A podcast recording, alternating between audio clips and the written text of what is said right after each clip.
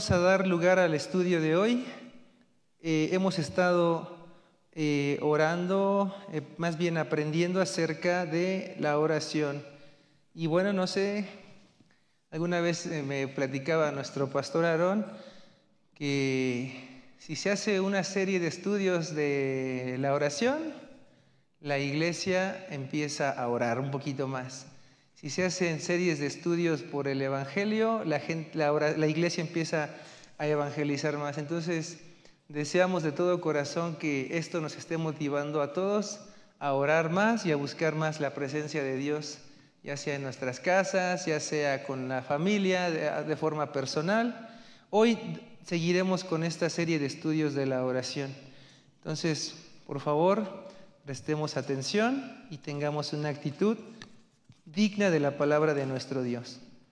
Así como está, por favor vayamos al libro de Santiago, capítulo 5. Bueno, antes, bueno, sí está bien, vamos a, a Santiago 5, por favor, el versículo número 16.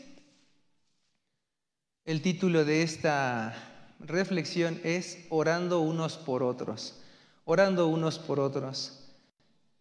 Y Santiago 5, 16, vamos a leerlo juntos a la cuenta de tres y ya lo tenemos, Santiago 5, 16, dice así, una, dos, tres, confesaos vuestras ofensas unos a otros y orad unos por otros para que seáis sanados. La oración eficaz del justo puede mucho. Entonces el título de esta reflexión es Orando unos por otros. Nuestro Señor Jesucristo nos dio diferentes mandamientos. Si nosotros preguntamos, ¿Sabes dónde están los diez mandamientos? Muchos de ustedes con seguridad levantarían su mano y me dirían que sí, o me dirían dónde están. ¿Es cierto? ¿Verdad que sí? ¿Dónde están, hermanita, los mandamientos? Éxodo 20 y en algún otro lugar. Deuteronomio capítulo 5. Entonces, ahí tenemos esos diez mandamientos que Dios le dio al pueblo de Israel, que siguen vigentes para nosotros que son mandamientos que después los vamos a ver en toda la Biblia explicados y expresados de diferentes maneras. Pero también nuestro Señor Jesucristo nos habló de nuevos mandamientos. Cuando a Cristo le preguntaron cuál era el más importante mandamiento, Él dijo, amarás a Dios con todo tu corazón, tu alma, tus fuerzas. Y el segundo dice que es semejante, amarás a tu prójimo como a ti mismo. Hemos estado viendo, de hecho la semana pasada veíamos cómo podemos orar a Dios y ahí podemos en esa oración bendecirlo, buscarlo, conocerlo más. Eh, y eso nos gusta. Bueno, a mí, a me parece agradable decirle, Dios, tú eres bueno, eres mi padre, eres mi amigo y ¿qué crees? Tengo este problema, ¿no? A veces así somos. Pero también nos da Jesús la otra parte de ese más importante mandamiento que es amar a los demás y lo podemos aplicar a la oración, es decir, orar por otros, otras personas.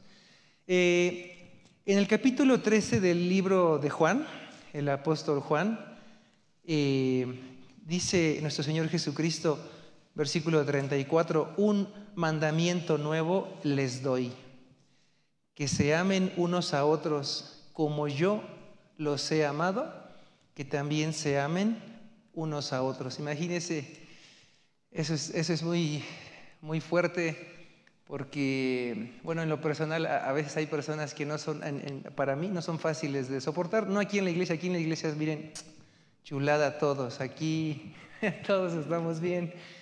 Pero fuera de, la, denominación cristiana o de los, de cristianos, a veces convivimos con personas que no son fáciles de llevar. Y cuando pensamos, bueno, a lo mejor él no me cae tan bien, pero ¿cómo Jesús nos da su vida como ejemplo? De, de, cómo actuar. Y cuando pienso en cómo está Cristo en la cruz y, qué hace por sus agresores, qué hace por aquellos que le ofenden, ¿no? Él dijo, este, perdónalos, Padre, perdónalos porque no saben lo que hacen, ¿no? Está orando a favor de ellos. Entonces, si, si, si pensamos en esto y lo podemos aplicar a este tema, podemos ver que en la oración tenemos que orar así por los que amamos como por los que no nos resulta tan fácil amar, aunque Dios nos dice que amemos, amemos a todos, ¿verdad? Entonces Jesucristo, ¿qué nos dice? que amemos como Él nos ha amado, que así nos amemos unos a otros. Entonces, el mandamiento que Dios me da es que todos los que estamos aquí y los que desde su casa, desde su trabajo están siguiendo esta transmisión, Jesucristo dice que tenemos un mandamiento nuevo, amarnos como Él nos ha amado. Y eso es un desafío que tenemos que vivir todos los días, empezar a, buscar amar a los demás como Él nos ha amado. Y pues ahí entra este punto de la, de la oración. Eh, eh, y Jesucristo eh, nos ofrece a través de la oración una oportunidad de amar a los demás. Él, hoy en día, nuestro Señor Jesucristo, sigue orando por nosotros, intercediendo por nosotros. Eso, si quieren, no lo busque, lo podemos eh, comprobar, lo podemos este, asegurar, conforme a lo que dice el capítulo 8 de los Romanos, donde dice que nuestro Señor Jesucristo eh, es el que está a la diestra de Dios, el que también intercede por nosotros. Entonces, a manera de introducción, eh, Jesús nos manda a amarnos unos a otros. Ese es un mandato. Y una oportunidad de amar a los hermanos o amar a las demás personas es orando por ellos. Usted no sabe cómo amar a los demás. llegó un, un, este, un fariseo y le dijo a Jesús, este, ¿cuáles son los mandamientos? Eh, amarás a Dios y a tu prójimo. Y entonces él dice, ¿y quién es mi prójimo? ¿no? Dando a entender cómo puedo amarlo, cómo puedo expresarle mi amor. Aquí podemos ver que una forma de amar a los hermanos o amar a las personas es orando por ellos, tomando de tu tiempo, de tus 24 horas de tu día y dedicarle tiempo a orar por ciertas personas. ¿Sí lo hacemos? ¿Sí, verdad? Gracias a Dios. Pues hay que seguir haciéndolo. Aunque usted lo haga, hay que seguir haciéndolo porque si no se nos olvida. Entonces, eh, esta es la introducción de esta charla que les dije que se llama Orando unos por otros. Este título se llama Orando unos por otros. Ahora sí, eh, Santiago 5:16. Eh, ya leímos que hay que confesar nuestras ofensas unos a otros y orar unos por otros. La primera parte a lo mejor la dejaremos para otra, otra oportunidad, el de confesar nuestras ofensas unos a otros, que es una buena manera de dar testimonio a, los hermanos y a otros que, que, no somos, que somos discípulos de Cristo. A mí me ha tocado enojarme con personas e ir y ofrecerles una disculpa y, eso la gente dice, oye, ¿por qué haces eso, no? Si lo normal es no, y, te andas con cuidado porque ya viste cómo soy, ¿no? Entonces, después lo veremos, pero lo que hoy nos ocupa es orar unos por otros. Y aquí podemos ver que la oración unos por otros nos va a proveer salud. Esa palabra de salud significa, hace 20, 25 años, si usted lo buscaba en el contexto médico, así, la palabra salud significaba ausencia de enfermedad, que usted no tuviera ninguna enfermedad. Actualmente ese concepto ha cambiado y la palabra salud es tener un óptimo eh, desempeño o un óptimo funcionamiento en alguna área. Por ejemplo, a lo mejor una persona no tiene, físicamente es delgada, pero tiene problemas del corazón, de, depresión alta, sufre mareos, eh, pero no tiene sobrepeso, que es una fuente de enfermedades. Entonces, esa persona, aunque es delgada, tiene problemas. Entonces, no está sana, no porque no está enferma, sino que no, no está desarrollándose al 100%. Nosotros, así cuando oramos, no solamente estaremos ausentes de enfermedad, sino que estaremos optimizando lo que Dios nos está dando. Eh, y algo muy bonito es que cuando oramos por los demás, Dios nos provee la oportunidad de participar de sus milagros. No sé, ¿alguien de aquí ha orado por alguien para que sea sanado y ha sido su oración respondida? ¿Sí les ha pasado? ¿Y cómo se siente? No sé si les pasa cuando estamos orando por alguien que está enfermo, a mí me pasa que a veces llego a la casa y como cansado, como que uno se siente así. Pero cuando ocurre el milagro viene mucho gozo, mucha felicidad. Ahora podemos orar por sanidad y a veces Dios nos dice que no, pero cuando pasa es algo maravilloso. Entonces, si oramos unos por otros, Dios nos permite participar de sus milagros, de sus obras, pero también nos va a fortalecer a nosotros en lo espiritual, nos va a ayudar a estar previniéndonos de todo eso. Ahora, la sanidad no solamente es en el aspecto físico, hay otras áreas. Vamos a ver un versículo que a mí me gusta mucho, que lo podemos aplicar aquí a la sanidad. Ese se encuentra en Marcos capítulo 11. Marcos capítulo 11. Dice la palabra de nuestro Dios en el versículo 24. Eh, por tanto les digo que todo lo que pidieres orando, cree que lo recibirás y te vendrá.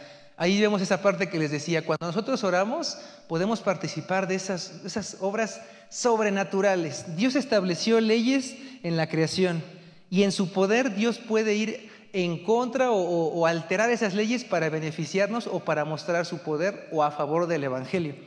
Cuando oramos podemos participar de esto. Versículo 25 de Marcos 11 dice, y cuando estés orando, perdona. Si usted y yo perdonamos, esa sanidad va a ser en nuestras vidas, no va a ser, a la, o a lo mejor puede ser sanidad física, porque a veces la falta de perdón, no sé si les ha pasado, uno se siente enojado, se siente tenso, eh, le duele, le tiembla el ojito, se le bota la vena, le tiembla la mano, hasta se le salen las lágrimas del coraje. ¿Qué nos dice Dios? Estás orando, a lo mejor estoy orando por mi hermanita Naomi que no me saludó y ya estoy bien enojado. Y aquí Cristo me dice, no, perdónala. y entonces Dice, cuando estés orando, perdona si tienes algo contra alguno para que también tu Padre que está en los cielos te perdone a ti. Entonces, fíjese todos los beneficios de sanidad o de salud espiritual que nos va a traer orar unos por otros. Podemos ver esos milagros, eh, podemos este, ver cómo alguien es sanado, pero nosotros mismos emocionalmente, espiritualmente también podemos experimentar esa sanidad. El Padre nos va a perdonar porque estamos perdonando y físicamente nos sentiremos mejor. ¿Qué les parece? ¿Sí? Nos, conviene orar unos por otros, ¿verdad que sí? Entonces esperemos que esta semana, estos días, usted que está alimentándose de esto y yo también, pongamos en práctica eso de orar por los demás. Y, por quienes demás, pues hay muchísima gente. En con, con, cuántas personas estaremos en contacto a lo largo de un día o de una semana?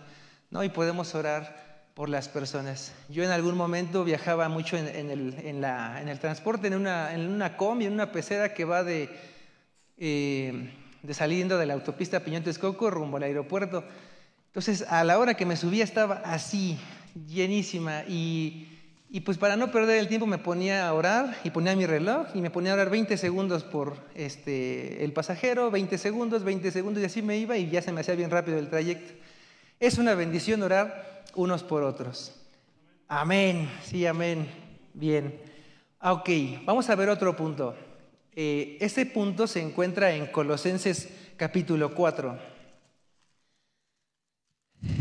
El apóstol Pablo está ya terminando su escrito a la iglesia de los colosenses y termina diciendo lo siguiente en el versículo 3. Dicen, oren, orando también al mismo tiempo por nosotros para que el Señor nos abra puerta para la palabra, a fin de dar a conocer el misterio de Cristo, por el cual también estoy preso. Imagínense, él tenía problemas, estaba preso y aún quería seguir haciéndolo.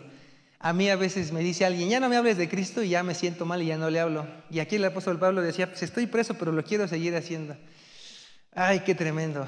Que Dios me perdone y me ayude.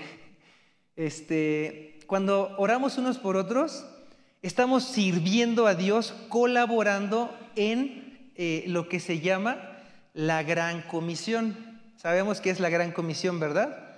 La gran comisión, a mí a veces me pasa, bueno, gracias a Dios eh, eh, hacemos un esfuerzo, pero a veces podemos pensar que la gran comisión es dar un volantito a alguien. Cuando dice el Señor Jesucristo que tenemos que ir y no dar el volantito, sino hacer a esa persona un discípulo. ¿No? Y de bautizarlo y enseñarle todas las cosas. O sea, comprometerse realmente a que una persona sea transformada. Así como hoy usted fue transformado, gracias a Dios. ¿Qué nos dice la Gran Comisión? Que vayamos y hagamos lo posible porque eh, nos multipliquemos eh, hablando del Evangelio.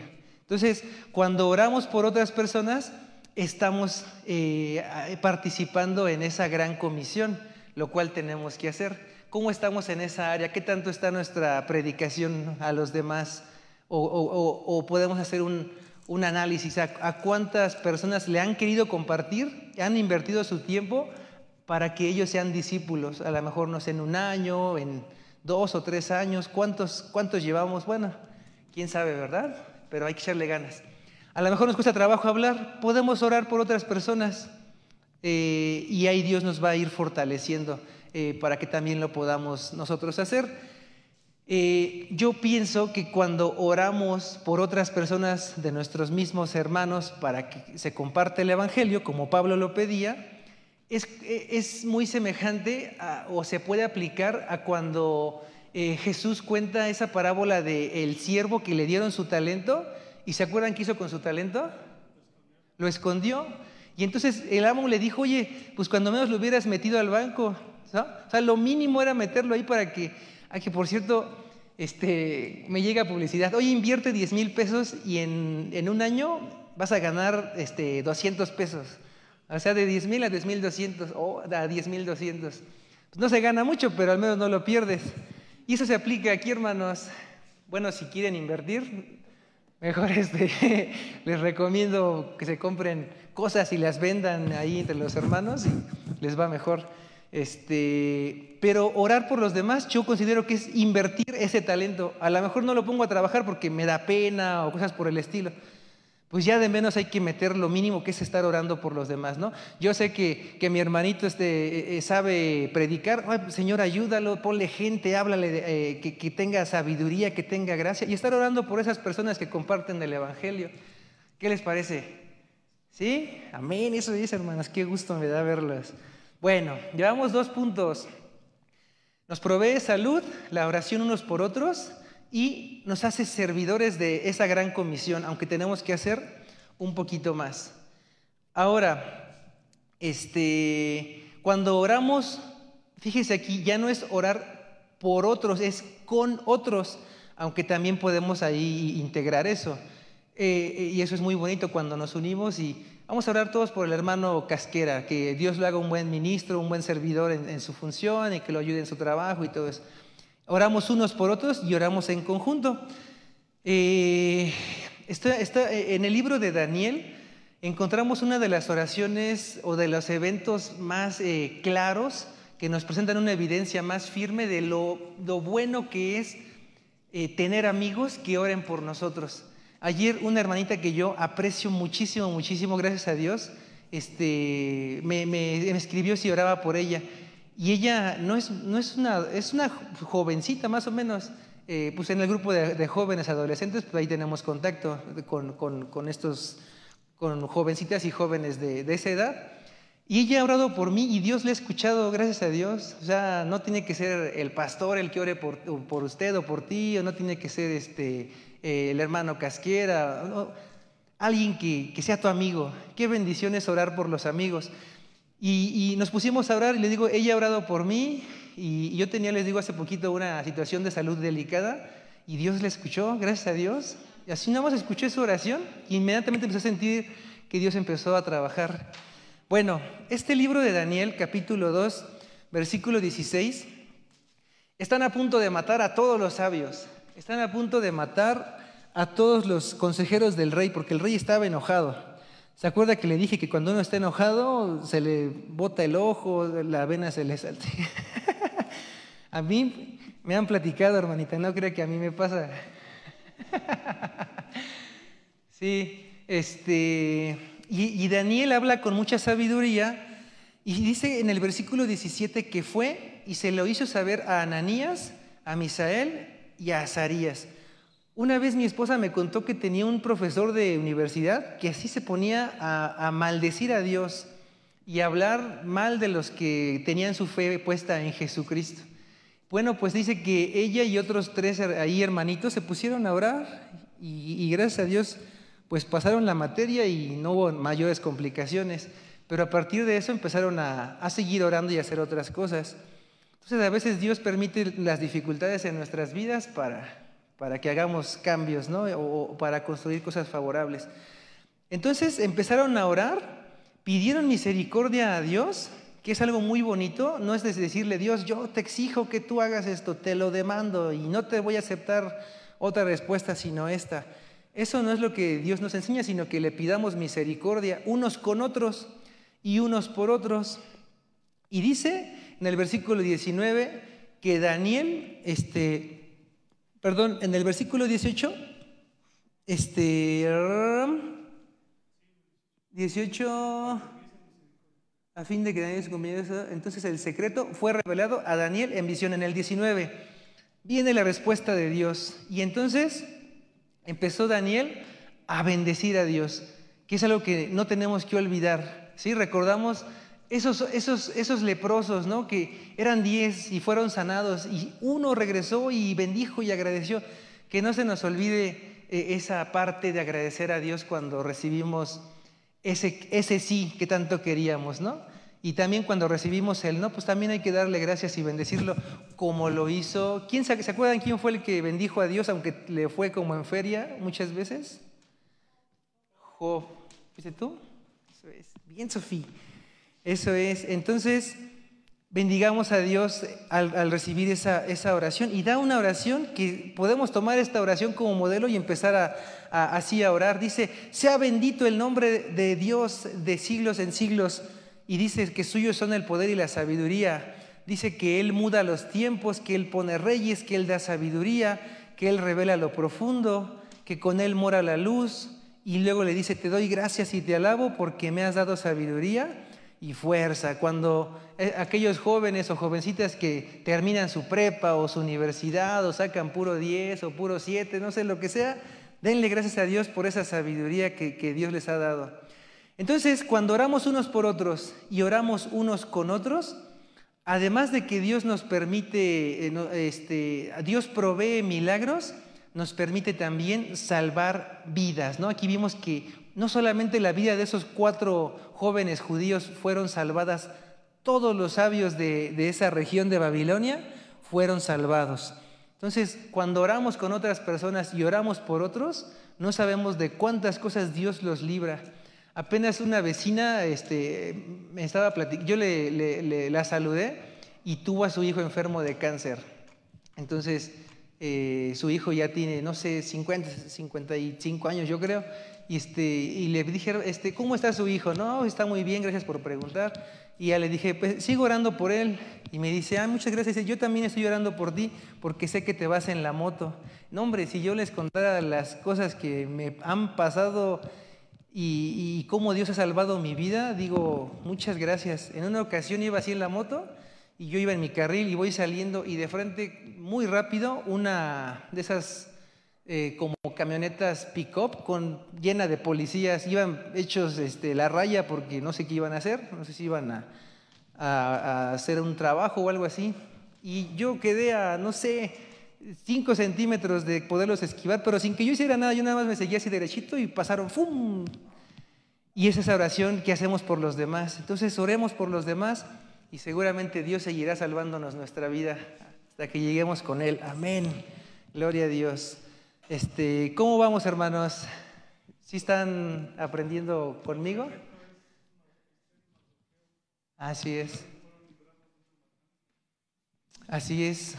Así es, dice nuestro, nuestro pastor Esteban, que otro ejemplo de orar unos por otros y, ver cómo se salvan vidas es el, el, ejemplo de Esther y Mardoqueo y cómo el pueblo judío fue salvado después de que dijeron, vamos a orar todos y ayunar todos. Ya después y seguiremos aplicando el ayuno eh, físico de alimentos. Bueno, uno más. Eh, ah, no sé si a usted le pasa en su vida diaria que tenga de pronto problemas o tentaciones o luchas. ¿Sí le ha pasado algo así? Cuando nosotros oramos por otros, es una forma de imitar a Jesús y es una forma de favorecer a la iglesia. Lucas 22, 31 está eh, nuestro amado Jesús a punto de ir a, morir por nosotros. Lucas 22, 31. Mm, mm, mm, y dice, eh, dijo también eh, el Señor, nuestro amado Jesús, Simón, Simón, he aquí Satanás te ha pedido para zarandearte como a trigo pero yo he rogado por ti para que tu fe no falte.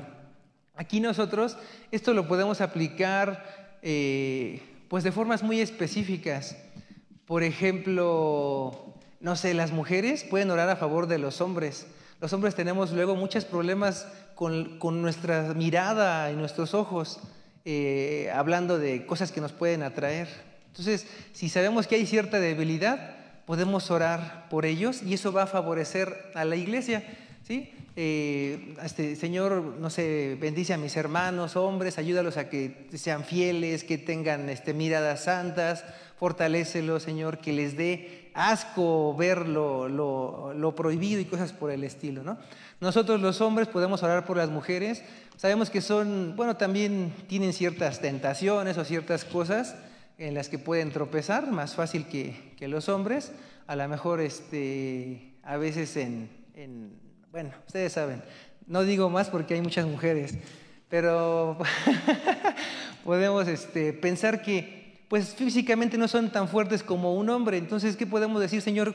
Cuida a nuestras jovencitas, cuida a las mujeres, cuídalas en las calles, líbralas, Señor, de los de todo tipo de violencia, ¿no? Y no solamente un asalto, otras cosas. Me estaban contando apenas eh, mi suegra y mi esposa iban platicando, íbamos camino a una salida que tuvimos y, me contaban lo desagradable que es para ellas que vayan caminando y con que les digan cualquier cosa, o sea, ni siquiera que haya un contacto, solamente las palabras, lo incómodo y desagradable que es.